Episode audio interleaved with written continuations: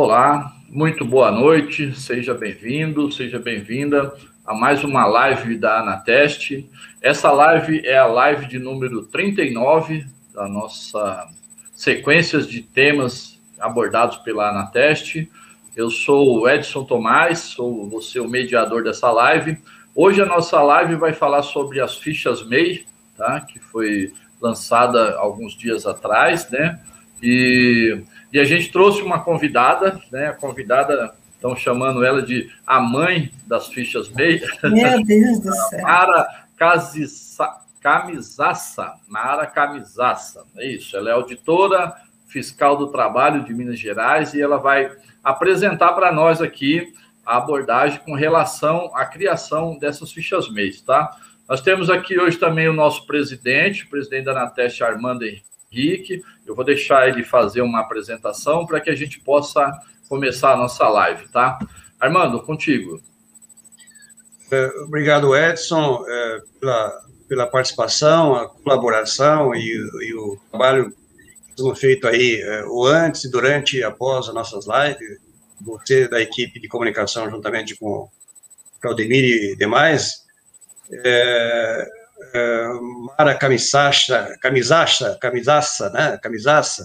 É assim que pronuncia, Mara? É, Camisaça. É, é, como já foi, foi anunciado, ela é diretora fiscal e sabendo, sabendo todos nós que nós, os técnicos de segurança, somos, somos parceiros do antigo Ministério do Trabalho, hoje Economia, e, ou vice-versa, e eh, nós temos essa, essa rotina de fazer nossas lives com caráter eh, de documentário para poder servir de subsídio é, para implementação na prática nos locais de trabalho daquilo que se faz em termos de legislação e as orientações de, governo, do tripartido, essa, essa, essa sistemática toda.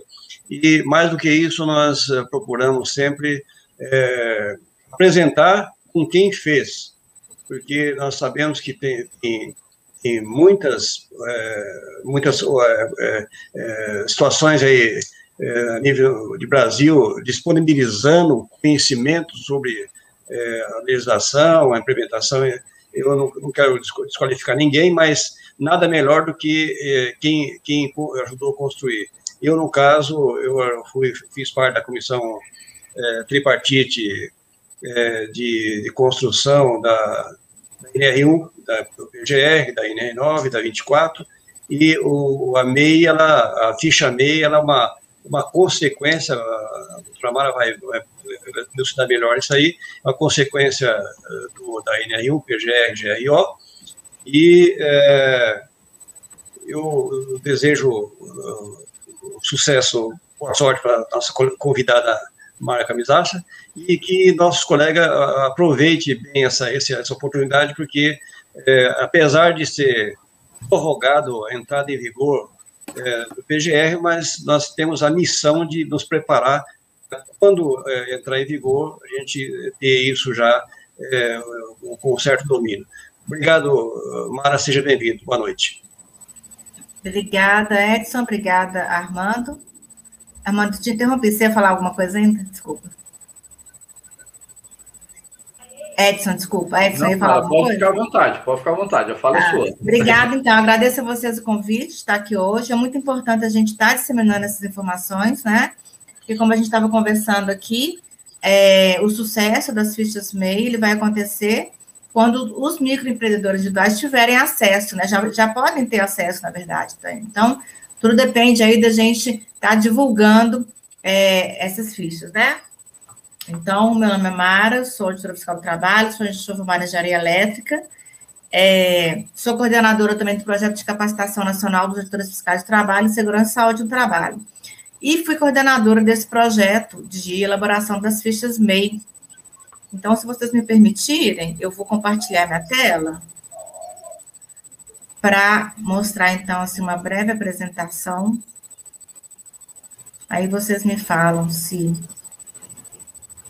se minha tela já está sendo compartilhada.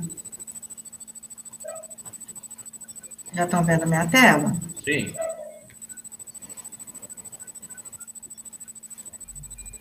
Bom, então, é, estão vendo aí passar o slide? Passou a tela? Sim, sim.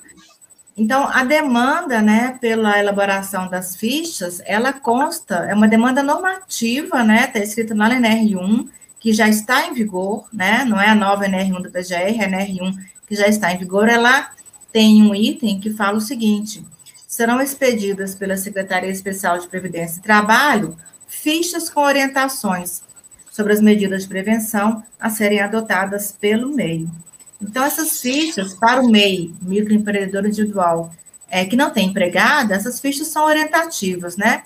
Se o MEI tiver empregado, ele é obrigado a, a, a cumprir as disposições das normas regulamentadoras. Então, a gente vai ver aqui nessa apresentação uma história, vou apresentar aqui uma pequena, uma breve história, né, de como a gente começou esse trabalho e como que ele tá, foi finalizado. Então, em outubro de 2020, é, a gente foi, eu fui, eu fui é, conversei com meu um colega de Brasília, né, falando da necessidade da gente elaborar essas fichas. E, inicialmente, a gente ia é, usar as fichas da OIT. Então, nós montamos uma equipe de cinco colegas, eu e mais quatro colegas, porque a OIT, né, todo mundo já sabe, a Organização Internacional do Trabalho, eles têm fichas para os pequenos empresários, fichas de orientação para medidas de prevenção, né, de reconhecimento dos riscos e respectivas medidas de prevenção para os pequenos empresários de diversas atividades. Essas fichas, elas, então a gente, a gente teve acesso a essas fichas, elas estão disponíveis na internet, né? A gente deu uma olhada e as fichas é, estavam em inglês, claro, a gente tem um trabalho aí de tradução, só que à medida que o trabalho foi, foi caminhando, a gente viu que das mais de 50 fichas da OIT, somente 25 delas tinham equivalência com, com alguma atividade é, é, de microempreendedor individual, de acordo com a legislação brasileira. Várias delas estavam desatualizadas, então a gente ia ter que ter o trabalho, além de traduzir, atualizar as fichas e elaborar fichas novas para atividades que não estavam abrangidas pelas fichas da IT. Então, a gente chegou à conclusão que seria melhor a gente fazer a nossa própria ficha, sair do zero, é, e, a, e, a, gente meio que deixou as fichas da IT de lado. Usamos em algumas atividades só mesmo como referência, inclusive as fichas da IT constam nas referências bibliográficas das fichas MEI. Então, a gente elaborou, elaboramos as fichas. Como que a gente fez isso? Existem mais de 400 atividades que podem ser exercidas pelos microempreendedores individuais e ia ser humanamente impossível a gente fazer uma ficha para cada um. Então, a gente agrupou as fichas por similaridade das atividades e, consequentemente, dos riscos, e eu vou mostrar para vocês como foi feito isso.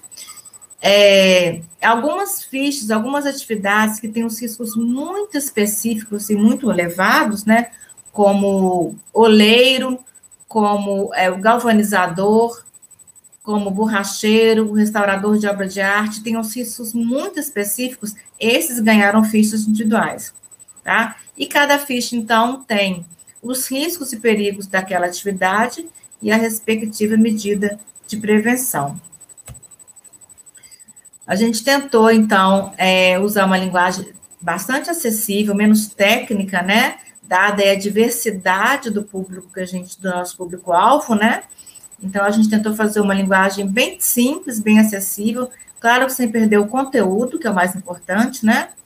E aí, a gente tem, então, essa, cada uma dessas fichas, a gente vai ver, elas têm algumas tabelas, as tabelas têm as, os, os perigos e riscos nas atividades, e as respectivas medidas de prevenção, e na hora de escrever as medidas de prevenção, a gente buscou cumprir, né, é, apresentar as medidas de prevenção de acordo com a hierarquia das medidas é, de controle que a gente conhece, sempre começando, sempre tentando eliminar o risco, né, ou substituir a fonte geradora de risco, caso não seja possível, aí sim a gente vai adotar as medidas de proteção coletiva, depois medidas de organização do trabalho ou administrativos e somente por último EPI. Então, na, na identificação das medidas de prevenção, a gente colocou também nessa ordem. Nas fichas constam também é, os exames médicos, a, a, lembrança, né, dos exames médicos periódicos, claro que é uma recomendação para o MEI, mas se ele tiver empregado, é obrigatório que ele submeta o seu empregado a exames médicos periódicos, conforme consta na própria CLT, né? E é claro que a gente está sujeito a essas fichas, a redação inicial, ela não é fechada, né? Ela pode, pode, deve sofrer um processo de revisão à medida que as pessoas forem tendo acesso, lendo, conhecendo as fichas. Provavelmente algum ou outro MEI pode é, sentir aí a falta de alguma informação, apesar da gente ter tentado fazer o mais completo possível, né? para atividades que a gente não conhecia. Claro que a gente não conhece as 467 atividades a fundo, né? Então precisamos de pesquisar também, fizemos várias pesquisas com relação às atividades. Mas é claro que a gente pode, no futuro aí, de acordo com a necessidade, revisar as fichas ou até mesmo criar novas fichas para algumas atividades específicas, tá? Isso é totalmente possível. Então, aqui é só para a gente entender os, as partes da ficha, né? a gente tem um título, o título da ficha é comum a todas elas, orientações sobre segurança e saúde no trabalho para os MEIs, para os microempreendedores individuais. E aí eu tenho um subtítulo, aí sim a identificação do grupo a que se refere aquela ficha. Eu tenho um texto introdutório, que é comum a todas as fichas, que a gente vai ver no próximo slide. E aí, a, a quarta parte é a abrangência daquela ficha, porque é, a ficha, esse subtítulo que identifica o grupo, debaixo desse grupo tem vários meses, várias atividades que são abrangidas por aquele grupo. E aí eu venho, então, com a parte mais importante, que são as tabelas, né, que trazem os perigos e os riscos, ou seja, as possíveis consequências do trabalho e as medidas de prevenção e proteção para prevenir contra aqueles perigos e riscos, tá?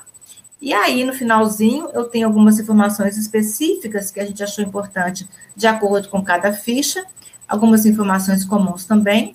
Temos a parte das referências bibliográficas e, no final, a relação de todos os MEIs alcançados por aquela ficha com o respectivo KNAI, um respectivo o Código Nacional da Atividade Econômica, para não se ter dúvida, né, de qual atividade é abrangida por aquela ficha.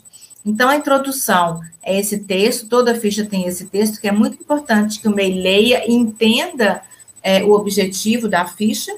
Então, o texto é o seguinte: essa ficha tem por objetivo relacionar os principais perigos e riscos comumente presentes nas atividades do microempreendedor individual, bem como medidas de prevenção e proteção a serem adotadas para resguardar sua saúde e sua integridade física e também do seu empregado quando houver. Essa é uma lista, gente, exemplificativa, ou seja, não é uma lista exaustiva. A gente não esgotou aqui todos os riscos, todos os perigos, é claro, mas a gente tentou fazer o mais completo possível, né? Devendo cada profissional avaliar os riscos adicionais ou relacionados a uma situação específica. No caso de trabalho em estabelecimento de terceiros, a própria contratante deve fornecer as informações sobre os riscos que possam afetar o MEI e incluí-lo nas suas ações de prevenção. Então, isso aqui é muito importante, né? Quando uma empresa contratar o MEI, ela deve incluir o MEI nas suas ações de prevenção e informar ao MEI os riscos que possam afetar o seu trabalho. Claro que a observância dessa ficha não dispensa de forma alguma o cumprimento de outras disposições legais e regulamentares como as próprias normas regulamentadoras, né, conforme o caso. Então, aqui a primeira parte do, da ficha, né, eu peguei uma, uma ficha aqui, por exemplo, da, de atividades de fabricação artesanal de artigos de couro. Então, eu tenho o título, né, o título principal, orientações sobre segurança e saúde do trabalho para microempreendedores individuais, o grupo, né, ao qual aquela ficha se refere, que são atividades de fabricação artesanal de artigos de couro, a introdução, que eu acabei de ler para vocês, e a abrangência. Então, nesse caso, essa ficha, que é a ficha número 5, abrange as atividades de fabricação artesanal de artigos de couro, incluindo atividades de chapeleiro, fabricação de bolsas, malas, celas, mochilas e carteiras. Então, aqui é uma abrangência geral. No final dessa ficha, eu tenho as atividades com seus respectivos quinais. Então, para artesanato em couro, eu tenho a primeira tabela em que aparece a tabela de riscos de acidente. Então, eu tenho risco de queda, escorregão em piso irregular ou escorregadio, e aqui as respectivas medidas de prevenção, né? Manutenção da via livre, sem saliência, higienização de piso, armazenamento correto de materiais. Vocês estão vendo que são medidas com uma linguagem bem simples, medidas básicas que, se cumpridas, se observadas, com certeza elas podem é, reduzir ou eliminar o risco de acidentes, né? Aqui eu tenho também o risco de choque elétrico, então, essa tabelinha azul é a tabela de risco de acidente. Em seguida, a gente tem a exposição ao agente físico para essa atividade, né? Então, eu tenho, por exemplo, exposição a níveis excessivos é, de ruído de equipamentos mecânicos, gerado por equipamentos mecânicos. Qual é a medida de prevenção? Tentar utilizar a máquina com baixo nível de ruído, ou em rotação em velocidade baixa, fazer a manutenção e lubrificação do maquinário, muitas vezes, um mero, mero procedimento de manutenção já é suficiente para reduzir o ruído. Então, aqui a gente tem as medidas de prevenção para os agentes físicos, né? Os diversos agentes físicos, né? Quando for o caso do agente físico estar presente naquela atividade, né? Lembrando que agente físico são as formas de energia, né? Como ruído, calor, vibração, radiação, condição hiperbárica, tá? Radiação ionizante, não ionizante. A terceira tabela é a tabela de exposição a agentes químicos, né? Que são as substâncias, os compostos, os produtos que podem penetrar no nosso organismo pela via inalatória, pela via dérmica ou pela via digestiva, né? Então, eu tenho é, aspiração de vapores, vapor é a forma de apresentação do produto químico, né? Como, por exemplo, cola, tintas, vernizes, solventes, né? Então, aqui tem as medidas de prevenção respectivas. Eu tenho também, no caso de artesanato em couro, a possibilidade de exposição a agente biológico. É claro que nem toda atividade tem esse risco. Essas atividades que não têm o risco de exposição a agente biológico, essa tabela simplesmente não foi colocada, tá? E aí eu tenho, então, a exposição à poeira biológica, por exemplo, em operação de raspagem de couro, né? Que possam estar contaminados por produtos de putrefação e agentes biológicos. Caso, por exemplo, não tenha sido dado o correto tratamento naquele, naquele couro, naquela pele, né? E aqui as respectivas medidas de proteção. A exposição ao fator ergonômico, que está presente praticamente em todas as fichas, né? E as respectivas medidas de proteção para fator ergonômico. Fator ergonômico, fator relacionado, é, risco relacionado a fator ergonômico, né? Muitas vezes, pessoal, é uma mera alteração de layout, mudança de jornada, mudança de imobiliário, não é nada muito complicado. A gente pode eliminar ou reduzir bastante o risco relacionado a fator é, ergonômico, né? É, o risco no caso de também de movimentação de material, né? O uso de técnicas para levantamento, movimentação é, manual de carga, pode também ajudar bastante na eliminação de, de risco relacionado ao fator ergonômico. Basta a gente ter uma consciência, um entendimento, um conhecimento, né, do que, que pode provocar uma lesão, né? Às vezes, no caso de fator ergonômico, a gente começa com um leve desconforto na movimentação do material, na, na, no uso de alguma algum carrinho, um leve desconforto no braço, um leve desconforto no ombro, esse leve desconforto, se a atividade for contínua, se eu, se eu não, não perceber esse desconforto, isso pode, inclusive, virar uma lesão no futuro. No final da ficha, a gente tem, então, algumas observações.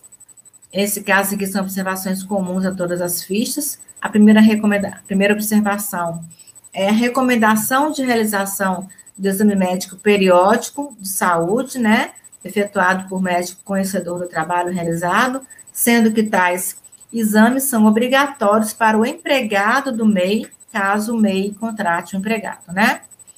E as normas, de regulamentar, as normas regulamentadoras de segurança e saúde no trabalho apresentam uma série de medidas de prevenção para a segurança e saúde dos trabalhadores e podem ser consultadas no sítio eletrônico lá da Secretaria de Trabalho. Aqui as referências para essa ficha específica, né, do artesanato em couro. Vocês podem ver aqui, os item 3 aqui são as fichas da OIT, que foram usadas como referência nesse caso, tá? A gente usou também a enciclopédia da OIT. A enciclopédia da OIT, pessoal, é uma, é uma fonte de informação que eu sugiro vocês a estarem sempre consultando. É, é muito, muito rica de informação e muito completa a enciclopédia da OIT. Ela está, se não me engano, é, para quem não, não lê inglês, ela está em espanhol, bem tranquilo de ler em espanhol também, e é uma fonte de informação muito importante para reconhecimento de riscos em centenas de atividades. eu sugiro que vocês deem uma olhada nessa enciclopédia da OIT. E aqui está o, o, link né, da enciclopédia, tá? Para quem quiser consultar. Vou dar o link, acho que o link da ficha de onde vocês podem consultar as fichas MEI também deve estar passando na tela aí, mas vou mostrar para vocês daqui a pouco. E aí vocês podem acessar qualquer ficha MEI, vai ter, então, a maioria delas tem esse link aqui para a enciclopédia da OIT. Então, nesse caso de artesanato em couro, são essas atividades alcançadas pela ficha chapeleiro independente com esse KNAI, o curtidor de couro, o fabricante de bolsas, o fabricante de malas, fabricante de mochilas, o artesão em couro, o celeiro e o fabricante de cintos. Então, toda ficha tem no final os MEIs, né, com os respectivos quinais que são alcançados por essa ficha. Então, o resultado desse trabalho, que foi de outubro do ano passado até maio desse ano, foi a elaboração de 39, fi 39 fichas MEI, que abrangem todas as atividades que podem ser executadas pelos microempreendedores individuais, de acordo com a nossa legislação. Essas fichas, então, elas podem ser baixadas já, né? Vocês podem fazer o download dessas fichas nesse site que eu estou mostrando aí, é, www.gov.br barra trabalho barra, barra fichas traço, traço MEI, já estão disponíveis lá. E aqui são todas as fichas que, é, todas as fichas MEI que a gente tem disponível. Então, para cada uma dessas fichas, é, na maioria dos casos, a gente tem um grupo de atividades debaixo dessa, dessa ficha. A gente tem, então, a ficha de agente funerário, no caso, agente funerário, uma ficha individual para essa atividade atividade de agricultura. Agricultura abrange é, preparação, roçagem, semeadura, colheita e poda, ou atividades que envolvam riscos similares, como extração e beneficiamento. Então, são atividades de apoio à agricultura. Também o ambulante está abrangido pela ficha.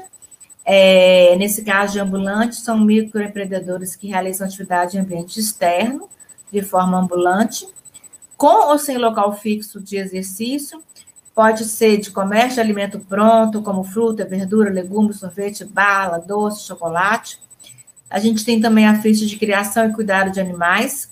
Nesse caso de animais, não, são, não estão incluídas as atividades de, de cuidar de animais em ambiente rural, tá? Artesanato em couro, que a gente acabou de ver, os artesãos, os artistas, as atividades relacionadas à indústria têxtil, têxtil, que inclui fabricação de fios de algodão, de linho, de juta, seda, o tecelão de algodão, é, fabricação de roupas íntimas, de meias, peças de vestuário, tem várias atividades aqui nessa, nessa indústria têxtil. O borracheiro, ele ganhou uma ficha específica, tá? Aquela pessoa que faz atividade de desmontagem, reparo e montagem de pneus e câmaras de, de ar. Carpinteiro, carpintaria, artesanato em madeira, cortiço e bambu, bambu marcenaria, movelaria, também está numa ficha só, que é a ficha de carpintaria. As atividades de coleta e reciclagem de resíduos, comércio varejista, que é um mundo de comércio aqui, são muitos meses que estão aqui dentro do comércio varejista. O condutor de veículo de duas rodas inclui os motociclistas, né? É, os condutores de motoneta, bicicleta, patinete, seja motorizado ou não, utilizado no transporte de passageiro, o serviço de entrega de mercadorias que a gente tem usado tanto, né? É, serviço de alimentação no endereço do cliente, serviço de coleta ou de entregas de encomendas em geral. Então, isso todo, todo mundo está, esse pessoal todo está abrangido no condutor de veículos de duas rodas. A gente tem condutores de veículo leve, são veículos de quatro rodas, veículos leves de quatro rodas, né? motoristas de táxis, motoristas de aplicativo de forma geral, o transporte escolar também. E temos a ficha do condutor de veículo pesado, para transporte de passageiros e cargas não perigosas. Temos a construção civil, que é um, é um mundo também de MEI, dentro da construção civil.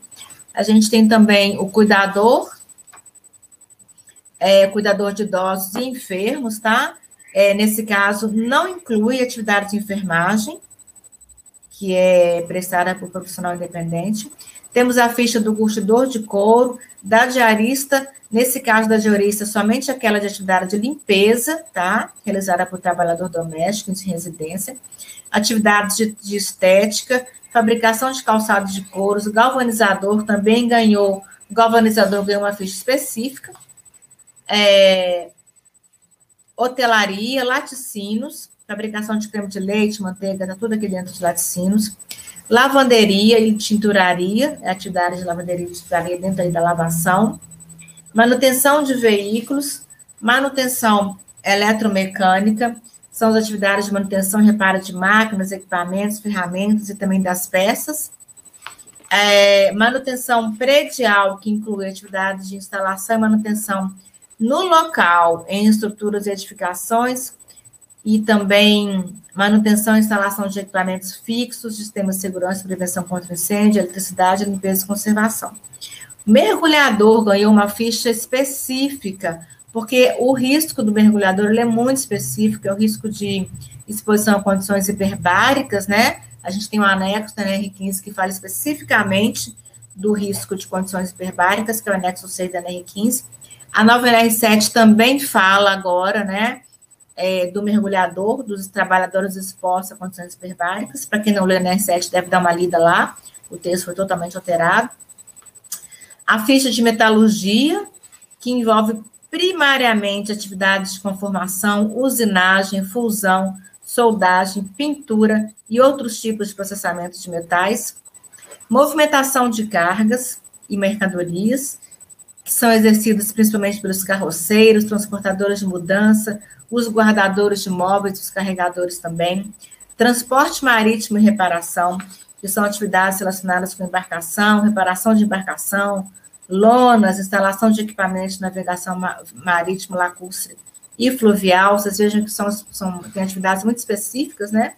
O oleiro ceramista ganhou, ganharam também uma ficha muito específica, porque são riscos elevadíssimos na atividade de olaria e cerâmica, né? com máquinas muito perigosas, então eles ganharam uma, uma ficha específica. Ah, o padeiro, que é a fabricação de, de produtos de panificação, também ganhou uma ficha, né? São produtos de panificação, biscoitos, produção de pães e bolos, confeitarias, docerias e fábricas de doce. Também tenho a, a preparação de alimentos, né? São os, o pessoal que prepara, vende serve comida com ou sem bebida, com ou sem entretenimento, em seu próprio local, tais como os restaurantes self-service, ou de comida aquilo, pizzaria, bar, lanchonete, fast food, os food trucks também estão incluídos aqui, tá? As pastelarias, enfim, sorveteria, cantina, muita gente também na preparação de alimentos. Eu tenho também é, o processamento de carnes, que é o pessoal é, que realiza as atividades de processamento de carne em frigorífico, fabricação de produtos derivados da carne, salsicharia, linguiçaria, fabricação de gelo também, açougue, peixaria e abatedor de ave. O restaurador de objeto de arte, como quadros, esculturas e imagens sacras, nesse caso que não está incluída a atividade de restauração de instrumentos musicais, nem obra de, nem obra de reforma de prédios históricos, nem restauração de imóveis, é restaurador de obra de arte que também ganhou uma ficha específica. Serviços de fotografia, instrutores de arte e outras disciplinas também ganhou uma ficha específica. E o trabalho em escritórios de forma geral. Também é um mundo de gente que está debaixo dessa ficha.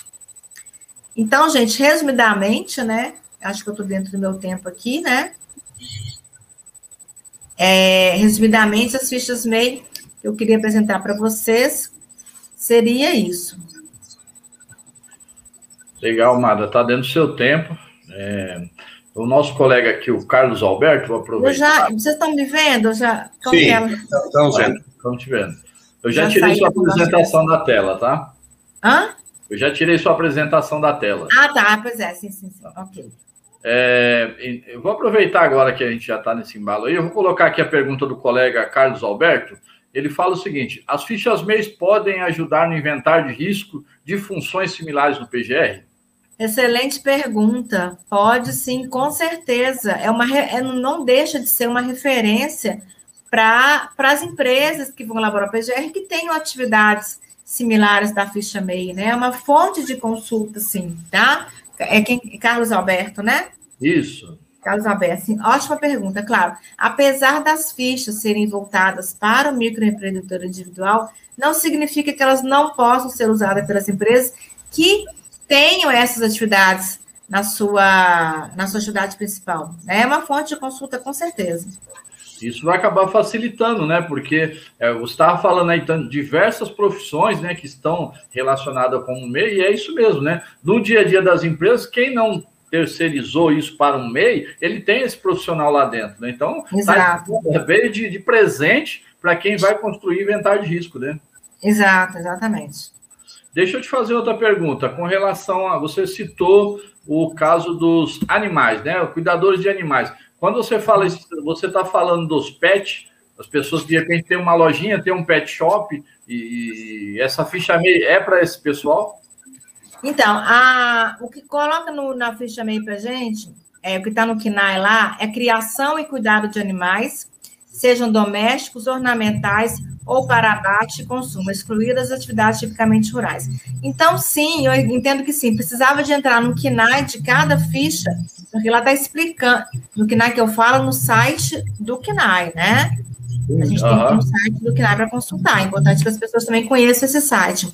E aí, porque o que está na ficha é o KINAI principal. Esse KINAI, ele é subdividido em vários grupos, em vários subgrupos. Então, Correto. teria que ver em cada subgrupo se entra isso. Eu quase, tenho quase certeza que entra os pets também. Tá. Porque é... é criação e cuidado de animais, sejam domésticos, ornamentais ou para baixo consumo, excluídas as atividades tipicamente rural. Tipicamente perfeito, rural. perfeito. É... Oi. Agora, é, me chamou a atenção aqui a quantidade de de atividades que, que, que é abrangida pelas fichas 1467, não é isso? É, é. Então, isso, isso acho que é, um, é uma, uma, uma, evidência muito clara que o, quem trabalha com, com especialista em segurança do trabalho é, tem, um, tem um exercício muito, muito grande pela frente aí para orientar, orientar esses microempreendedores, né? Porque imagina só, é, 467 atividades e quase todas têm seu, sua situação específica, né? Exato. É, e, então, com certeza. E é, a gente estava até falando, né, que dessas 467 atividades, é, a gente viu que mais de 11, existem mais de 11 milhões de MEI no Brasil, né? Isso é um dado de 2020. Então, são, é um público muito importante aí que toca a economia do Brasil, né? Mais de 11 milhões de MEI. Imagina se cada, pelo menos metade desses MEI, pelo menos, estiver empregado, né? Outra, outra questão, é Amanda, que é, na discussão da, da NR1, em que foi colocado, colocado a, a inserção da, da ficha MEI, é, ficou, ficou, ficou bem é, é esclarecido que é, é, é, uma, é uma autodeclaração de responsabilidade do, do, do MEI, né? Ele, ele está isento de ter o PGR, o, outras, outras demandas das NRs, é, mas é, ele está assumindo uma, é uma autodeclaração de responsabilidade sobre o risco da, da atividade do, do, seu, do seu, da sua, do, do, do seu, do seu trabalho, né? É, e aí vem, vem um questionamento que se faz, mas como é, como é que um, o cidadão que não sabe nem o que, que é, é risco e perigo, a definição de riscos e perigos, é, a, a, conceituação da, da, dos, das, das, metodologias de prevenção, ele vai ter, ele vai ter é, segurança ou, ou, ou, ou ter é, dizer, uma, uma, um desempenho no, no dessa, dessa ficha MEI é, a contento. Pois é, então o objetivo foi, a gente sabe da diversidade do público, né? Muitas vezes são pessoas que não têm essa percepção do risco, né? Não conhecem nenhuma nomenclatura básica aí da nossa área de segurança de trabalho. Então a ideia foi elaborar as fichas com uma linguagem bem simples, né? Bem acessível, numa ordem bem didática também, né? A gente é, para cada risco e perigo identificado na atividade, a gente procurou colocar, então, as medidas de prevenção obedecendo a hierarquia de controle para tentar, então, é, levar informação de qualidade para esse público, né, tão carente de informação da nossa área, né? E só completando essa, essa questão, nós sabemos que na nossa, nossa grande missão é difundir a cultura da prevenção, né? Para difundir a cultura da prevenção, nós temos que, nós temos que é, entender que o, os usuários têm que se apropriar das informações e do conhecimento, né? Então, é, aí talvez seja a grande missão, a, a, da mesma forma que se fala em, em levar para o sistema de ensino a disciplina Segurança, Saúde e Trabalho da pré-escola doutorado, eh, não significa que nós vamos dar aula de segurança do trabalho, nós vamos, vamos é, é, o, Vamos despertar a percepção, né? A ideia é despertar a percepção. Isso, especialmente na, dentro da, da metodologia trans, da transversalidade. Você fala sobre prevenção com outra linguagem que, que, que chega ao objetivo da prevenção, né? Então, eu acredito, eu acredito que a, a ficha meia, o sucesso dela vai depender também da, dessa, desse, dessa habilidade que vai ter o sistema de fazer que as pessoas eles, eles é, desmistifiquem isso aí, com medo de, de, de repente, fazer uma ficha meia e se, se autocomprometer, e entender que isso aí é uma, é uma, é uma, bem uma pedagogia, né? É, o, a gente tem que lembrar o seguinte também, é, o, o MEI, né, de acordo com o NR1, ele é dispensado do PGR, ele não tem que fazer o PGR. Mas a dispensa de elaboração do PGR é uma dispensa de uma ação administrativa, né? Ninguém está dispensando o MEI, ou qualquer empresa que seja, de garantir as condições de trabalho seguras, né, para o empregado. Então, o objetivo é, o MEI é, o meu, o MEI é desobrigado de, de elaborar o PGR, ok, mas as fichas, então, vão dar para ele uma orientação, né, de como ele pode, então, é, garantir um ambiente seguro para ele próprio e para o empregado dele. Muito legal.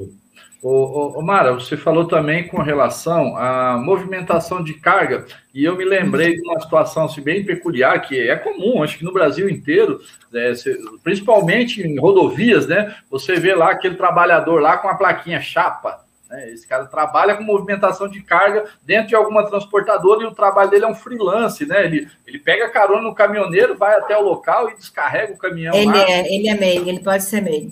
A movimentação de carga inclui atividades de movimentação de carga e mercadoria exercida pelo carroceiro, transportador de mudança, guardadores de móveis, móveis e carregadores. É, eu acho assim, né? Nesse aspecto, pensando nesse profissional, é, é ainda estamos um pouco distante para alcançar ele no que diz respeito a, a, a ao Estado, né? Alcançá-lo com relação a, a apoiá-lo, né? Porque na verdade o serviço dele é muito é muito pequeno ali, é freelance, ele faz com um caminhoneiro, aí vem outro caminhoneiro, ele vai lá e faz o serviço também, quer dizer, é, o próprio é, caminhoneiro. Um também, elevadíssimo, né? É, e o próprio caminhoneiro também não teria condições de fazer um contrato ali no meio do caminho, na estrada, para poder trazer esse mesmo dentro de um documento, né? Fazer um documento, legalizar essa é. atividade. Né? Mas ele, né, fazendo esse trabalho, uma vez ele sendo meio, ele já recolhe o INSS dele, que acaba ajudando ele também, né? Mesmo é. que ele não tenha muita compreensão no que diz respeito a, aos impactos né, do, do, do que as normas estabelecem lá para que ele possa fazer um trabalho de maneira mais segura, né? Às vezes ele sabe de maneira empírica, né? Ele está trabalhando todo dia, sente dor nas costas, às vezes faz uma ginástica ou alguma coisa do tipo e ele vai dando o jeito dele, né? Mas uhum. no aspecto de amparo social, o meio o ajuda, né? nesse aspecto, né? Se, se a gente é. conseguir levar essa, essa informação da segurança do trabalho para a profissão dele, também vai ser um ganho muito grande para ele, né? Com certeza. E, de, e a divulgação, então, e o sucesso, e para isso acontecer, né? O sucesso, o objetivo das fichas, ele vai ser alcançado com a divulgação. Né? Com eventos como esse, como já tem acontecido bastante por aí, outras lives, é, para a gente conseguir alcançar o público-alvo, porque se não chegar até o meio a informação, não vai ter adiantado, né? Então é importante que eles conheçam, sim. E assim, Porque as empresas que tem, as empresas que contratem o MEI também é, mostrem, levem essa informação para eles, né? Então, nisso que eu estava pensando, os profissionais, né? Vamos colocar assim os técnicos de segurança do trabalho, que é o maior volume, né? Que é o, é, é o, porque praticamente está em quase toda pequena empresa por aí, Isso. ele tem que ser o difusor desse conhecimento, ele tem que Isso. levar essa informação adiante, né? E nesse aspecto, a Anateste, como ela grava todas as lives, ao final das lives a gente compartilha em tudo que é grupo, né, que a gente participa, né? Os diretores da Anates também recompartilham nos grupos, nos seus estados. E aí a gente vai aumentando a rede, né? Isso, aumentando a rede de capilaridade aí para conseguir chegar no público-alvo. Exato. Muitas vezes, mas muito distante de alcançar. E aí, uma vez conhecendo, é, sabendo dessa ficha, da existência da ficha na atividade, o MEI é, consulta a internet, baixa a ficha, lê, entende, e aí tenta conversa com o técnico próximo dele, com alguém próximo da área, para ir tentando descobrir, entendendo né, o que, que a gente quis dizer ali na Sim. ficha. Ô, Mara, é, me corrija se eu estou errado. É, certamente está tá, tá na, na, pergunta de muita gente do nosso, do nosso meio prevencionista, de, é, a, a, relação do, da ficha MEI com o GR, GRO, e uh, o momento mais importante dessa, da, dessa, dessa relação. Eu vou fazer aqui a minha, minha analogia, né? É, você, para fazer um, um, um, GRO, PGR, GRO, você começa, eh, em tese, pela uh, análise preliminar de, de perigo, para depois trabalhar isso a nível de, de conceituação de risco e calibragem do, do, dos riscos, aí, aí, aí dá, dá, vai até, até a, o, o inventário que seria o pulmão e o coração do, do, do, programa. Então, veja bem, vamos pegar qual é a empresa, a empresa é, que tem estabelecimento é, que, que não tem não tem um conserto de telhado, né? É, esse conserto telhado, 99% é, é feito por, por mês, né? Não uhum. são funcionários de empresa. Então, se eu, eu no meu PGE, PGE, GRO, eu, eu não, não é, falar, pensar esse, esse, esse perigo, esse perigo é, para meu PGR, eu já vou, já, já vou sair com um defeito de origem desse, desse PGR. Então, é. você pensa esse, essa, esse perigo, eu já, eu já, já me leva à necessidade para lá mas isso, isso aí é feito por terceiros. Quem é esse terceiro? 99% são MEIs. Olha, olha que interessante, a, a necessidade da, da, da, inserção da, da MEI dentro da, da, da, gestão da empresa, ela quase que é, é, primária, quase que é a primeira, não é isso? Exatamente. A própria NR1 fala que o contrato, e isso está na ficha, né, que eu li aqui agora, está escrito em toda ficha que a contratante tem que incluir o MEI nas suas ações de prevenção. Né? E informar, não só incluir o MEI nas suas ações de prevenção, mas informar os riscos que podem afetar o trabalho do MEI, o trabalho que ele for fazer naquela empresa, o risco adicional, né? Que tem ali na empresa. Ele vai fazer, o MEI vai fazer um trabalho próximo de uma, de uma área que tem algum, algum agente químico, que tem algum risco de, de queda. Então, é, como a gente falou, é uma via de mão dupla o MEI vai informar para a contratante o risco da sua atividade, ela vai incluir aquele risco nas suas ações de prevenção. E ela tem que falar com o MEI, falar, olha, aqui eu tenho esse probleminha, esse risco aqui, o risco adicional que pode interferir na ação do MEI. Isso consta expressamente na, na NR1, que, na NR1, que já está em vigor. Isso já está valendo, não é novidade, não. Está valendo desde o ano passado. Muito bom. É... Eu, eu, eu, é só, só, só, só, uma pergunta antes que me. Eu, esse dia me foi feita uma pergunta nas redes sociais. É, por que, que é, o governo, é, via SEBRAE, ou, ou essa, o, o, sistema S, ou o, o sistema que, que qualifica, qualifica é, trabalhadores e empreendedores, né? É, a, quando a, a, a pessoa for abrir uma MEI, ele já pré-condição de fazer, fazer aí uma. É, não precisa cobrar, não, ele tem uma. uma um, como é fala, um, um ritual de orientação sobre essa questão. Isso está sendo tratado ou não? Sobre a ficha MEI? É. No Sebrae? É... No, no, no, momento, no momento da abertura da empresa. Da, da não, isso, isso aí a gente, a gente não, não chega nesse ponto, né? Hum. Isso aí é uma coisa, acho que é um procedimento, um protocolo lá do Sebrae, lá do, do pessoal. Mas a live que a gente fez é, pra, no dia do lançamento, participou um responsável lá representando o Sebrae, e ele colocou isso lá na live, né? Eu não vou saber falar exatamente o que, que ele. É, os detalhes que ele falou, mas eles estão. Eles, eles inseriram as fichas MEIs no protocolo deles lá de, de atendimento às empresas. Tanto que eles participaram da live, né? Eu acho até que eu, eles devem ter até condições para fazer isso, do tipo de é, pequenos tutoriais, né? Eu acho que dá para fazer isso via Sebrae, né? Que é onde o microempreendedor tem o primeiro contato para se desenvolver é. como profissional, né? E de repente, né, estabelecer lá uns tutoriais dentro do segmento lá que ele tiver é. É, contemplado. Deixa eu te fazer uma pergunta aqui. Você já falou um pouco sobre isso no início, né? Com relação à origem das fichas MEIs na, na Europa, né, e agora aqui no Brasil, eu queria que você falasse um pouquinho desse paralelo, de como que é esse mercado de microempreendedor ah, tá. lá na Europa, nos Estados Unidos, e isso trazendo para o Brasil hoje, né? O, é a gente já está atrasado, né, no Brasil. Né? Isso. Né? Na verdade, os vários países aí fora já têm é, sistemas e informações disponíveis na internet para orientar as pequenas empresas sobre os riscos na sua atividade e as medidas de prevenção. Vários países. A gente está anos-luz atrasado. Estávamos, né? Agora a gente está conseguindo já ter essa informação de qualidade para as pequenas empresas. Então, é, não só as fichas MEI, né? A gente também vai, a Secretaria de Economia, a, a, a Ministério da Economia vai lançar é, um sistema, não é objetivo dessa nossa live, mas só lembrando que eles vão lançar um sistema baseado no sistema OIRA da OIT, que é um sistema de reconhecimento que permite, né, ajudar a empresa em determinadas atividades a fazer o reconhecimento de riscos e identificar as medidas de prevenção necessárias. É, inicialmente, esse sistema OIRA vai ser voltado para atividades de bonificação, e vão, vão ser também é, incluídas outras atividades, mas inicialmente somente atividade de bonificação. Esse sistema é uma ferramenta que, inclusive, está prevista na NR1 também.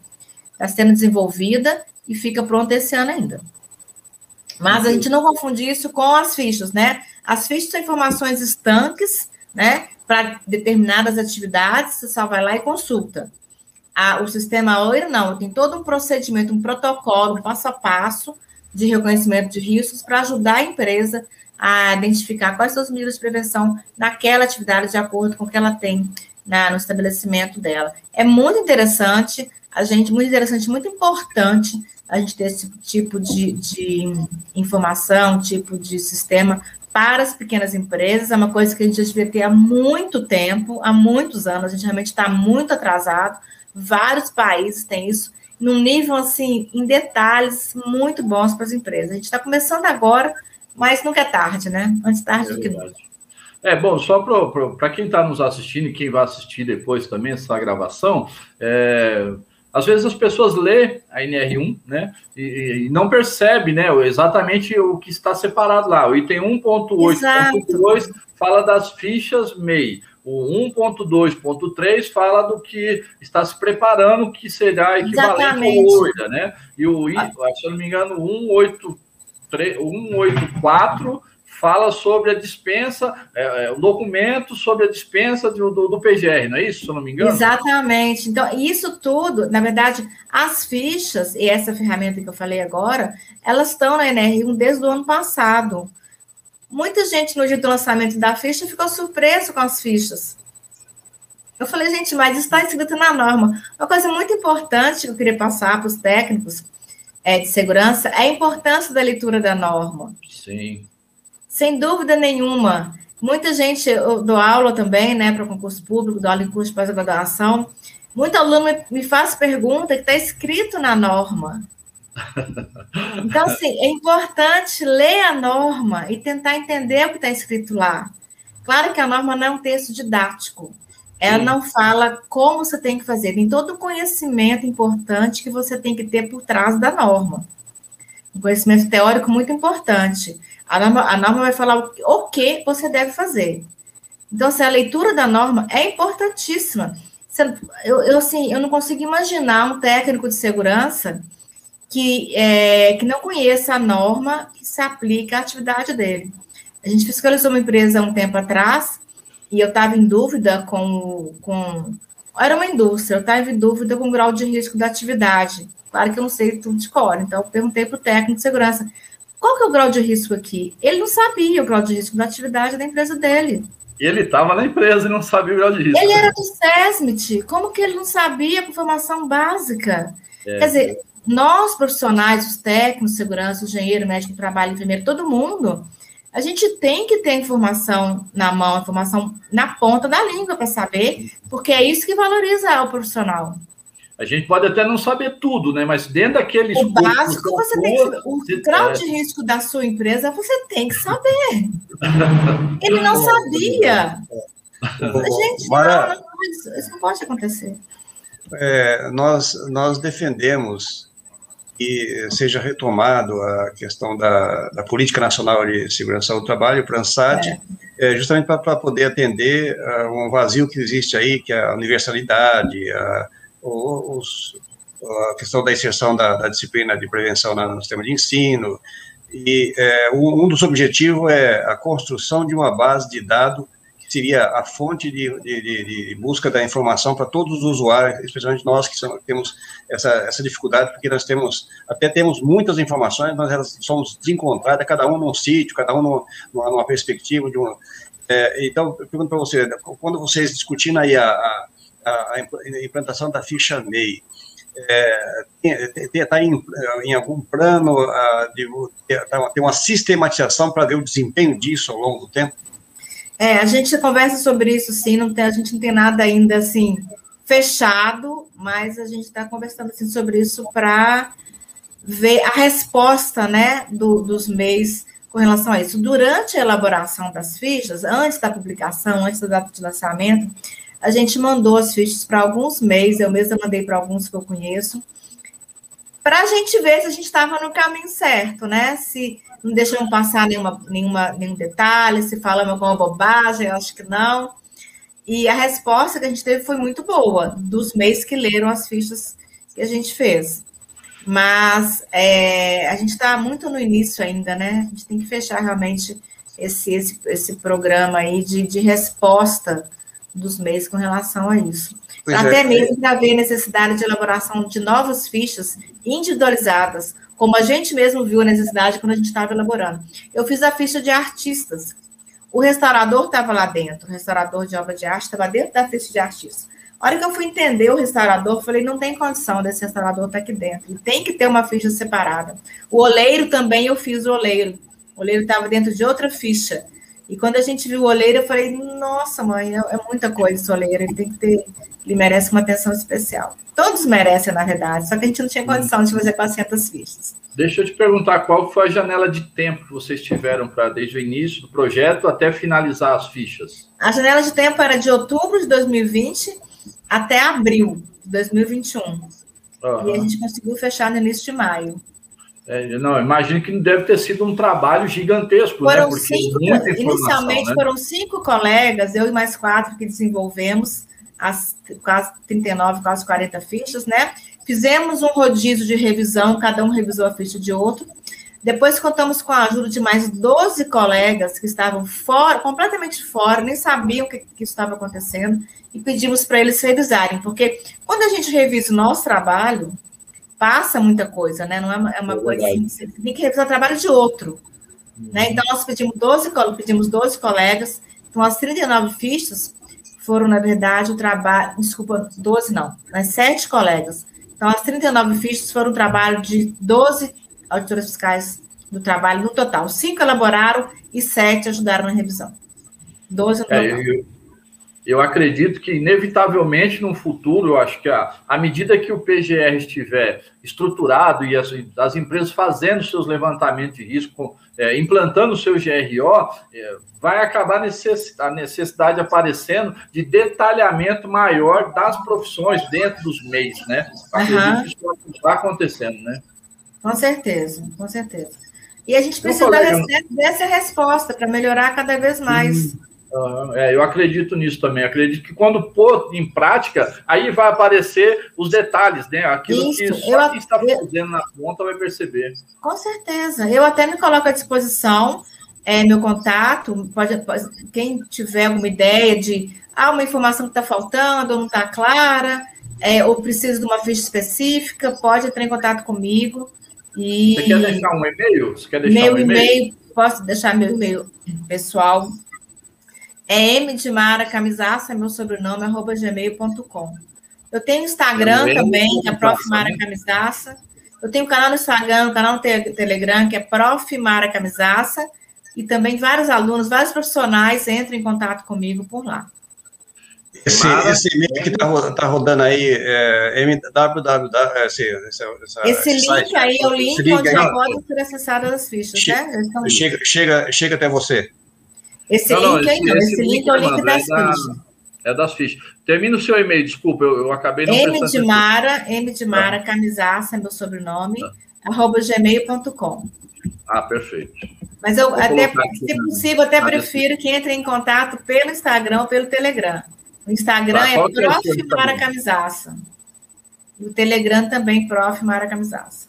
Prof. O, o, o, Mara, logicamente, vocês pesquisaram eh, sobre a, a o sistema da, da OIRA, da, da, da OIT, é, qual, qual, o feedback que vocês tiveram da prática disso em termos de resultado é, nos, nos, países em que vocês tiveram. É, Olha, eu não estou participando desse projeto, então não saberia te falar com certeza, mas é tal como a OIRA, tem vários sistemas aí nos, nos, nesses sites internacionais idênticos, né, equivalentes a esse a OIRA, e é o que a gente vai ter aqui no Brasil. Eu não saberia te falar qual é, é o nível de desempenho disso, mas é porque eu não estou participando desse projeto do, do Sistema UIR aqui do Brasil. Mas como eu falei, tem um colega que, que é o coordenador desse projeto. Se você quiser, eu posso te dar o contato dele para vocês conversarem com ele. Sim, aí, aí, aí, nós aqui nós estamos começando agora, mas um outro dado, você encontrou alguma evidência de que é, esse sistema ele ele, é, ele fala com o sistema de ISO em outros países, não? É, se ele foi baseado na ISO? Não, ele, ele foi, conversa com as ISO, em termos de, de, de as ISO, é, se utiliza... Assim, não, entendo que sim, no caso de, de gerenciamento de riscos, reconhecimento de riscos e perigos, sim, é tudo, está tudo interligado, né? Esse OIRA nosso, a gente está chamando de OIRA também, mas não sei se vai ficar esse nome, ele é exatamente bem parecido com a OIRA da OIT, na verdade, é um convênio que foi feito com a OIT. E a gente não está saindo do zero, não. Ele, é, ele, ele é bem, vai ficar bem parecido com esse da OIT. Bacana. Ah, nosso, tem um colega nosso que colocou uma questão, vou pôr na tela aqui, ó. É, aqui na empresa em que eu trabalho, contrataram o serviço de alguns meses. Eles tinham as fichas mês, mas como a empresa em que trabalho, o grau de risco é maior, eles tiveram que fazer os programas. Eu não entendi muito bem ah, o questionamento, né? Eu acredito que ele está fazendo um relato de que o MEI teve que fazer o programa, mas. a empresa PGR, contratante exigiu o PGR do MEI? É, pelo que deu a entender. Ela pode até exigir, mas não tem fundamento legal e normativo que exija isso, né? Sim, uhum. Ela até pode até fazer por, por, não sei, por obrigação, ela entende que vai ficar, não sei. Mas é, ela não, tem, não tem obrigação de fazer isso. É como a NR1 fala, ela tem que incluir incluir os riscos do meio nas medidas de prevenção da sua atividade. Eu, eu, eu, eu, se eu entendi aí, Maria, a pergunta é a seguinte: é, a, a, a, empresa contratante ela tem um, um, grau de risco mais elevado do que do que o que é que é abrange aquela aquela meio. Vamos pegar um exemplo aí. É, é, empresas que fabricam esquadrias de alumínio, ou, ou janelas e portas de alumínio para instalar em prédios em construção, né? Edificações de modo geral, a indústria da construção civil. Só que ela, ela vai instalar isso aí numa indústria de, de, de, de, de produtos químicos, por exemplo é, é, o risco da, da, indústria química é muito maior do que a indústria da construção civil. Então, aí eu entendi que ele, ele, ele que exigir que essa, essa MEI ela refizesse a sua ficha MEI para atender aquela necessidade daquela, específica daquela empresa contratante. Eu, eu, foi o que eu entendi, não sei se estou errado. Não, eu não, eu não é, entendi direito, mas eu tentei trazer porque a norma está falando, é aquela via, aquela via de mão dupla, né? O MEI Isso, tem que informar os riscos na sua atividade para que eles sejam incluídos nas medidas de prevenção da contratante, e a contratante tem que informar os riscos adicionais para o MEI para ele considerar aqueles riscos na sua atividade. Não chegar lá e ter uma surpresa. Ou, ou seja, a ficha MEI ela não, é, ela não é estática, ela, ela, vai, ela vai, de acordo com a frente de trabalho, o contrato, ela, ela vai ter que se adaptar àquilo, não é isso? Hum, né, não é assim, ela, ela não sei se o nome correto é estática, né, mas ali ela, ela tem as principais, eu diria que quase todas as medidas de prevenção que o MEI tem que adotar na atividade, onde quer que essa atividade seja exercida onde quer que ela seja exercida. E a questão está mais voltada para o contratante, né? O contratante vai ter que adicioná-lo e protegê-lo, né? E protegê-lo também, né? Muito mais colocou, eu não sei, não sei se eu me fiz entender. Por exemplo, eu tenho uma MEI, eu presto serviço é, em, em, em 50 clientes, por exemplo. Né? Cada cliente tem uma sua realidade própria, né? Então, aquele, eu, eu, se eu fizer aquele, a minha ficha MEI, o meu padrãozinho lá que eu estou acostumado a trabalhar prestar serviço numa, numa atividade de risco 1 e 2, é, eu, eu, eu, aí, de repente, pinta uma, um cliente de, com atividade de risco 4. Aquela, aquela ficha meio dele na, na, na, atividade de risco 1 e 2, possivelmente não vai, não vai se enquadrar uh, com a de risco 4. Aí cabe, eu vejo o DD. Aí, cabe, a ficha cabe, cabe, atividade... a, cabe a, a, empresa contratante de risco 4 informar a MEI dos riscos Exato. existentes Exato, porque a ficha do MEI é, é, ela é estanque, né? Aquela ficha com aquele censo da atividade dele. É, e, né? a... e aí, é isso que você falou, a contratante vai ter que informar para ele os, os riscos adicionais em função da atividade que a, que a contratante exerce. E o nosso colega que colocou a informação aqui, eu não sei se, se foi nessa direção que ele colocou, que o MEI teve que, se, eh, teve que ir atrás de fazer um programa, mas a, o, a norma ainda não está aplicando ainda o inventário de risco e o plano de ação. É, que assim ainda fosse, né, mesmo é. que assim fosse, ainda estaria errado, né? Porque, na verdade, é, porque, a empresa... na verdade, a, a, norma atual fala que o, a dispensa é do PPRA, né? Depois é que vai mudar para o PGE. Aham, exato, exato. Okay. Bom, é, eu queria agradecer a, a disponibilidade da Mara, nós já estamos com uma hora e um minuto, agradecer aí a audiência de todos os profissionais que participaram com a gente, e em respeito né, ao tempo de cada um, do, da palestrante, do Armando, de quem assistiu, a gente vai encerrar a nossa, a nossa live por aqui, e eu deixo a Mara para fazer as suas considerações finais e o Armando para se despedir e a gente fazer o encerramento. Olha, eu queria falar para os técnicos que estão assistindo a gente que quem tem informação tem poder. Então, é importante que vocês tenham a informação da atividade da, da empresa que vocês prestam serviço, conheçam a atividade da empresa onde vocês prestam serviço, conheçam o processo, conheçam a norma, leiam as normas a, e vejam as normas no seu dia a dia.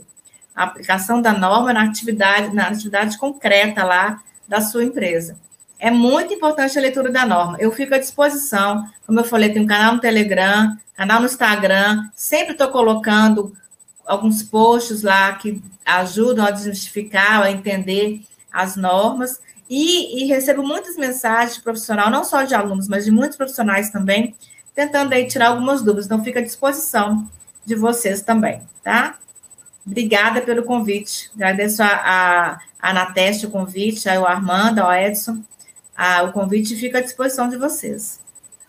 Mara, é, meu, meus agradecimentos mais uma vez, né, a você, ao Ministério da Economia, por, e, é, fui, até foi intermediada nossa nosso contato é, através do Almeida de, de, da, da é. né, uhum. Almeida Serão, nós vamos estar juntos agora no dia 27, né, e dizer o seguinte, meus colegas técnicos de segurança, que é o, o vai ser talvez o maior volume de, de profissionais envolvidos com essa, com essa demanda, é. e a NR1 ela tem um dispositivo que, é inovador, ou seja, ela, ela busca aquilo que a, que a, que a política é, preconizar, preconiza, que é fazer a harmonia da, da, lei, da norma prevencionista, a harmonia da legislação prevencionista, que antes estava tudo muito, muito desencontrado. E aí, no caso, a MEI não é nem, nem harmonia com outra norma, está dentro da, da, da NRU, está dentro do, é. do, do, do PGL, GRO. É muito importante que o, haja um domínio muito forte é, de, de, de, como, quando, o, o que, por quê, e quem, quem faz essa, esse processo, porque senão você já, já vai começar um PGR com, com a qualidade comprometida. Eu aproveito também para agradecer mais uma vez a Mara, agradecer especialmente nossa diretoria, composta de 51 diretores do Brasil afora aí, que estão assistindo ou vão assistir a gravação, e aos nossos colegas uh, que vão uh, se beneficiar com, essa, com essas informações, e deixar aqui um convite, tá, dia 27 de 28 de julho, na verdade, dia 27 é o dia do aniversário do SESM, né, do Serviço de Especialidade de Engenharia e Medicina do Trabalho, é, nós vamos fazer uma, este ano já, o primeiro grande evento da Anateste, no dia 28, um dia após, é, de reconhecimento das boas práticas e dos profissionais de destaque a nível nacional. A gente entende que se a gente é, tirar esses, esses, esses, esses valores que temos, nós temos para o Brasil afora da gaveta, isso vai contribuir para o conjunto, a nível, ou seja, é, a gente não ficar só no, no negativismo, né? Então, meu muito obrigado a todos vocês, especialmente ao Edson e ao Claudemir pelo suporte técnico.